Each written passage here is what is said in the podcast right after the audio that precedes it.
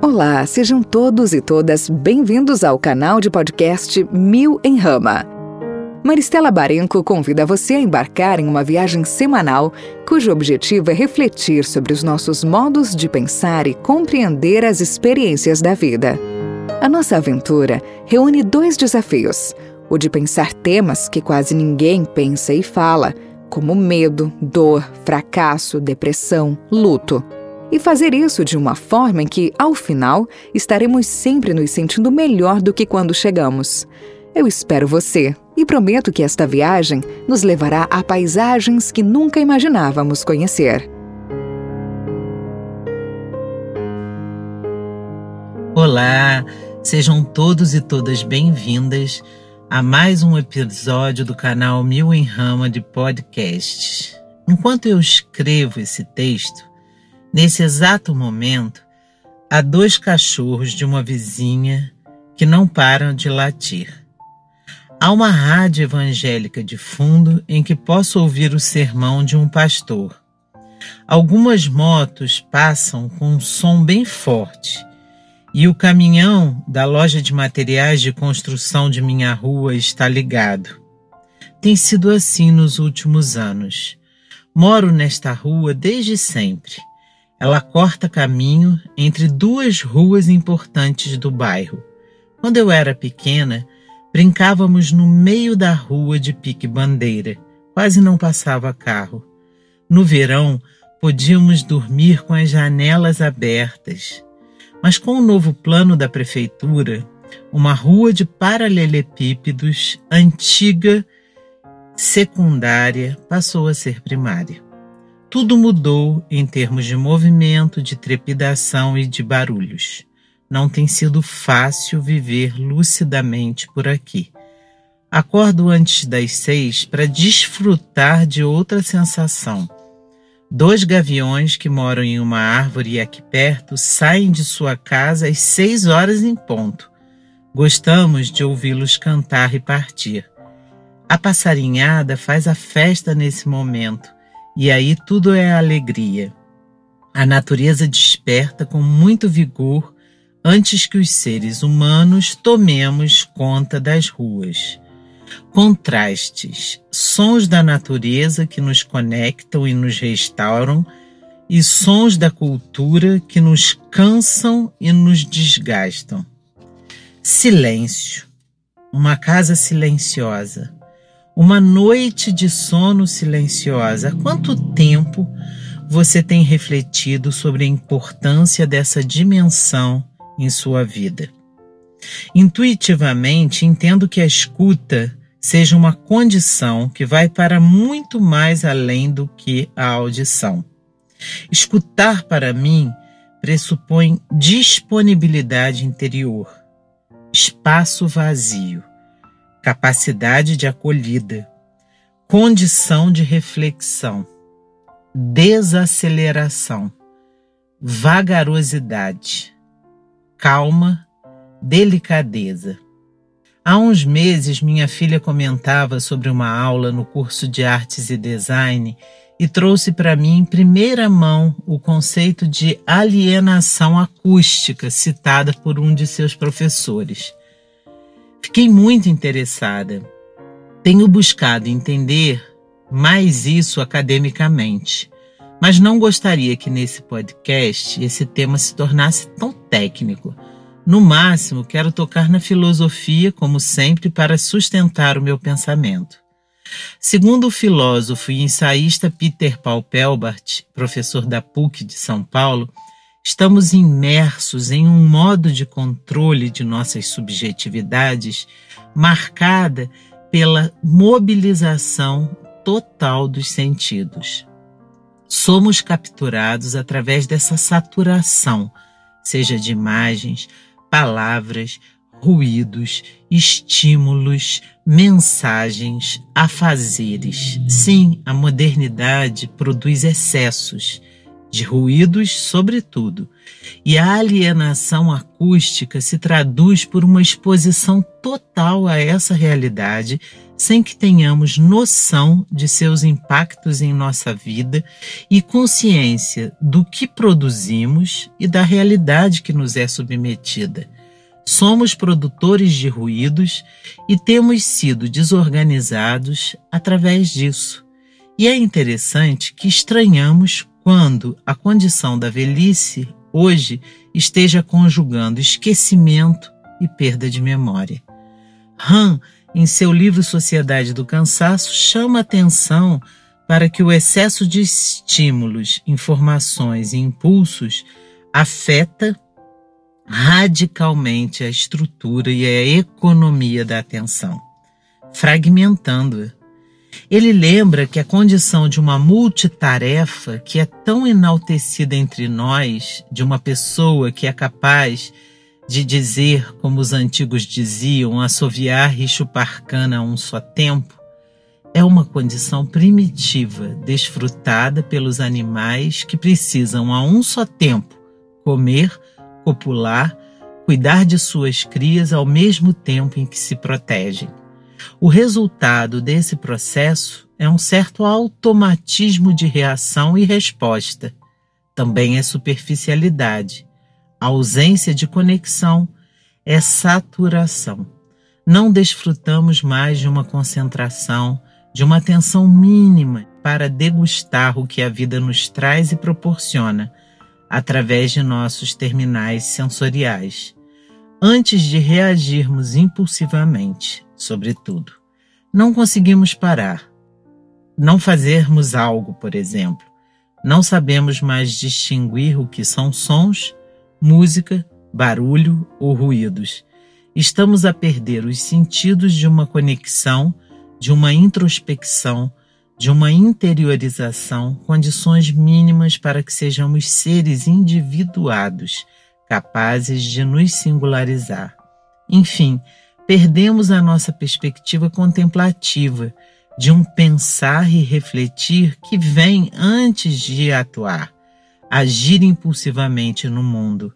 A dimensão contemplativa segreda várias possibilidades de escolha, mas o agir impulsivo é de escravo de uma monocultura de pensamento. Sobre esse tema do podcast, especificamente, a grande questão é que estamos nos acostumando e nos adaptando a estar em ambientes sonoramente poluídos. Sem consciência, também nos tornamos produtores da mesma poluição. Quanto de barulho e ruído você produz para o mundo e para os outros, sobretudo para os seus vizinhos?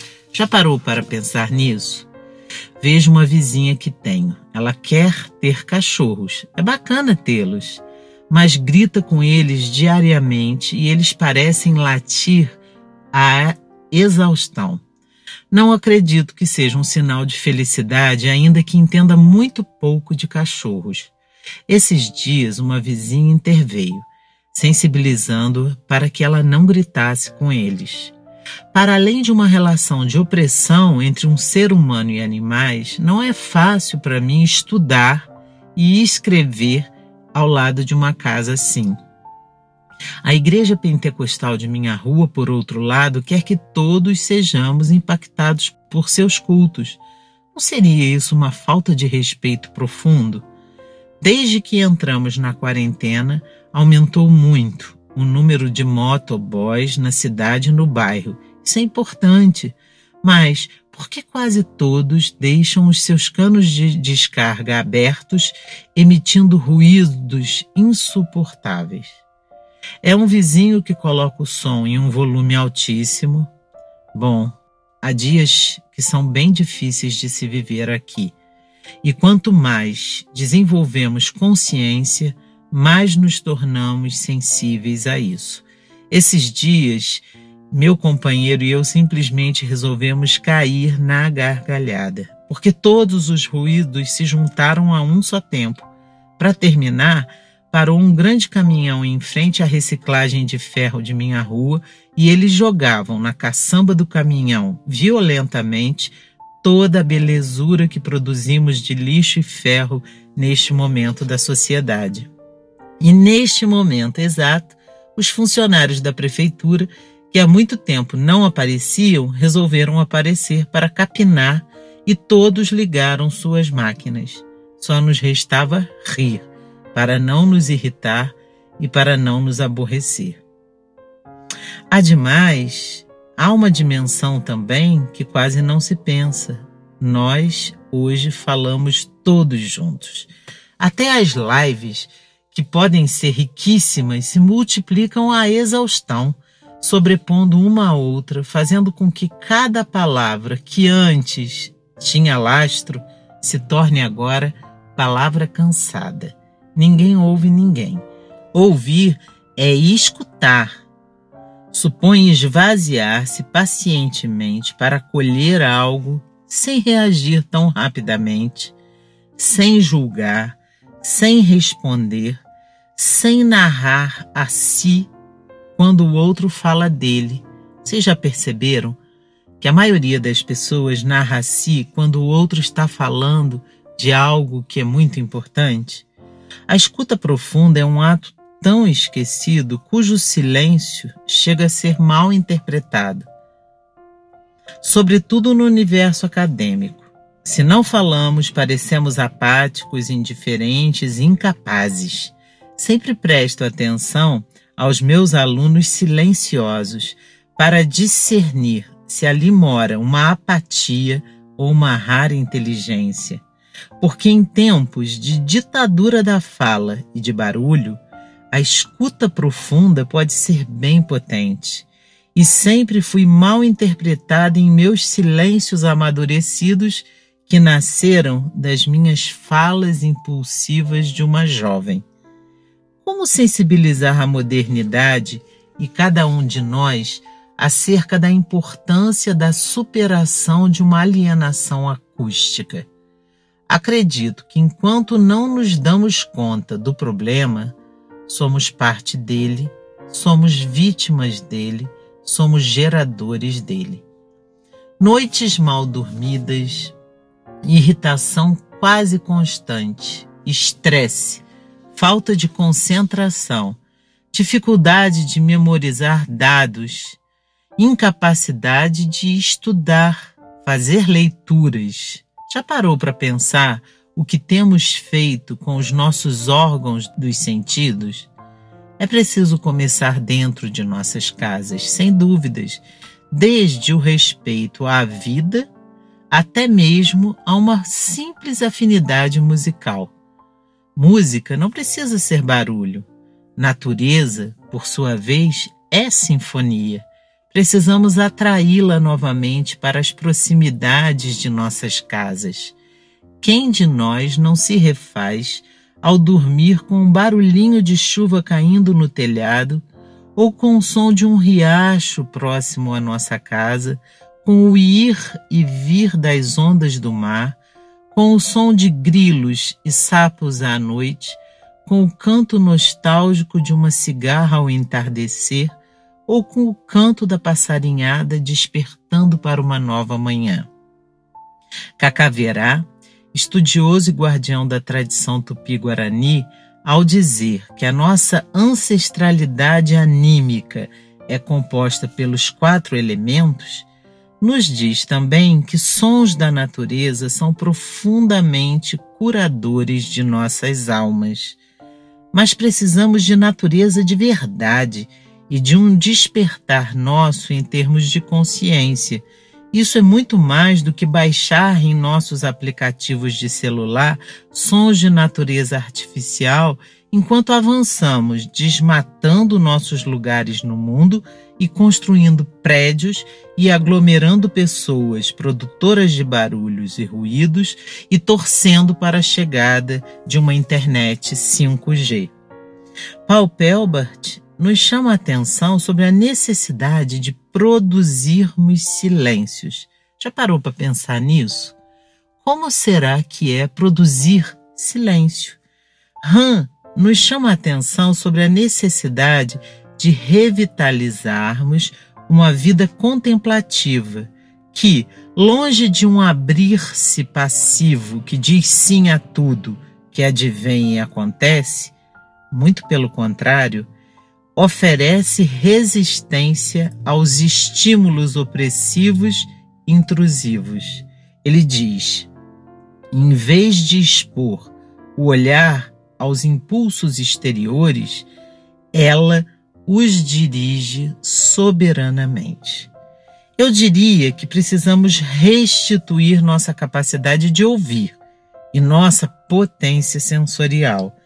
De um rio natural repleto de peixes de vida e diversidade, nossos sentidos, nossos canais dos sentidos tornaram-se um canal em que se despeja esgoto, completamente entupido e poluído, insalubre, sem vida.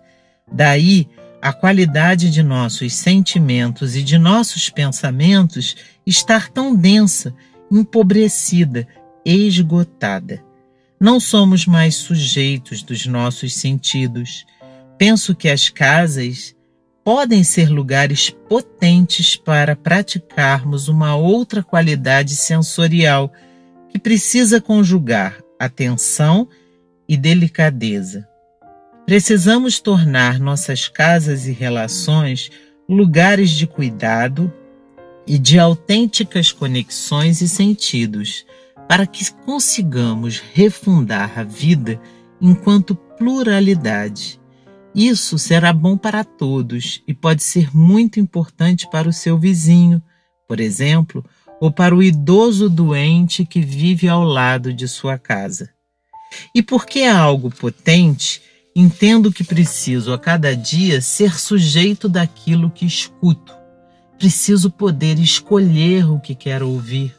Preciso exercer o livre arbítrio de direcionar a minha sensibilidade para o que a alarga, a estrutura, o que traz potência.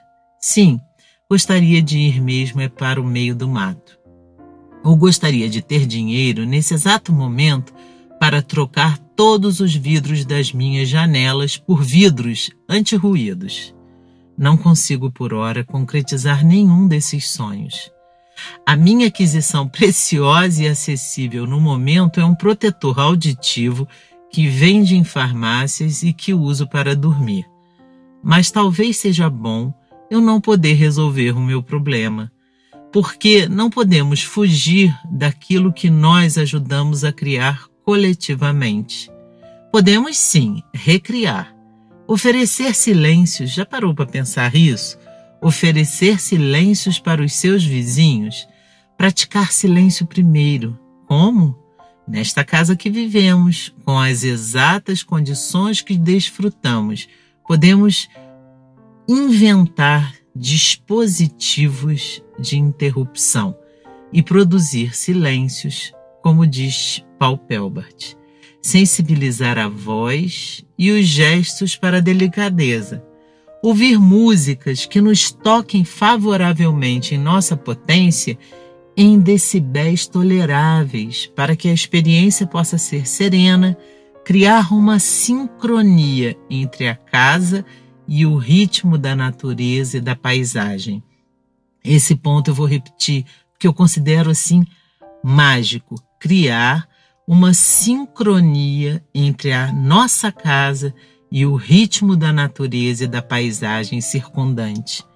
Se amanhece, posso ir até a janela, escancará-la, saudar o sol e abri-la para que ela para que o sol adentre a minha casa e desperte todos os meus sentidos para a ação. Mas se entardece e a noite vai chegando, não preciso acender todas as luzes de LED dentro da minha casa. Não preciso ligar a TV, o som e o computador ao mesmo tempo.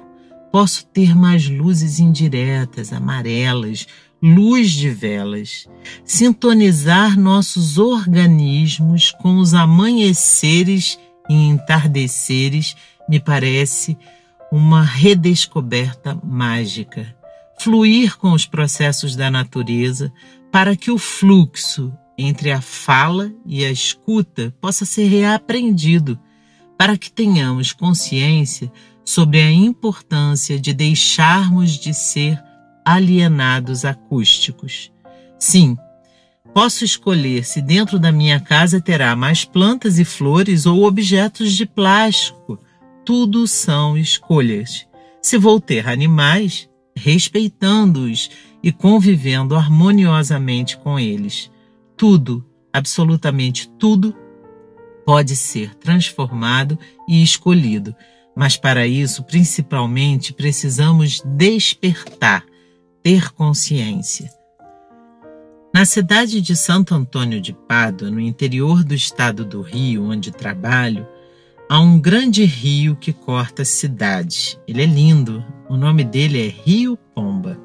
O céu de lá é muito diferente daqui, porque lá não há montanhas e a cada entardecer temos todas as nuances de cores. O céu das tardes é arrebatador de lindo. Observo ao entardecer um bando de pássaros brancos, cujo nome desconheço, fico a imaginar seriam atobás, que migram de todos os lados das cidades vizinhas para a mesma direção, em sincronia, à mesma hora, para se recolherem em árvores que estão na beira do rio.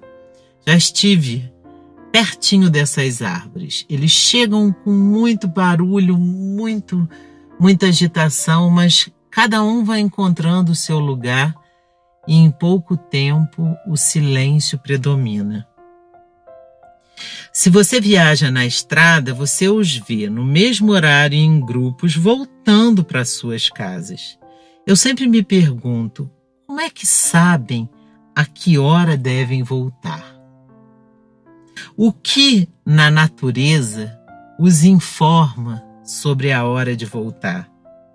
Talvez não seja essa a questão, que certamente é complexa mas o que importa aqui é dizer e chamar a atenção que eles, de alguma forma, escutam aquilo que lhes informa.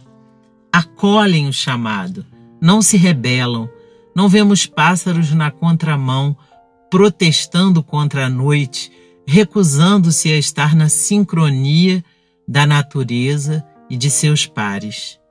Quando eu os vejo, eu penso e me convenço de que precisamos voltar a aprender no livro da natureza e no livro da vida. O livro da ciência tem nos arrastado para muito longe de nós mesmos, infelizmente. E o preço a pagar tem sido alto, tanto em termos de nossa saúde, quanto em termos da saúde da própria natureza. Então fica aqui essa reflexão. Tomara que ela possa lhe ajudar para que você possa se assenhorar em relação aos seus sentidos. Quem não sente saudades de alguém que tem capacidade verdadeira de escuta? Então eu diria que tal nós nos transformarmos nessa pessoa sobre quem os outros têm saudades. É isso, um abraço e até o próximo episódio. Se você gostou da viagem e da paisagem de hoje, deixe seu recado. Se você tem perguntas e questões, compartilhe conosco. O que eu espero e desejo é que você esteja se sentindo muito melhor e mais potente do que quando chegou. Este é o objetivo deste trabalho. Até semana que vem!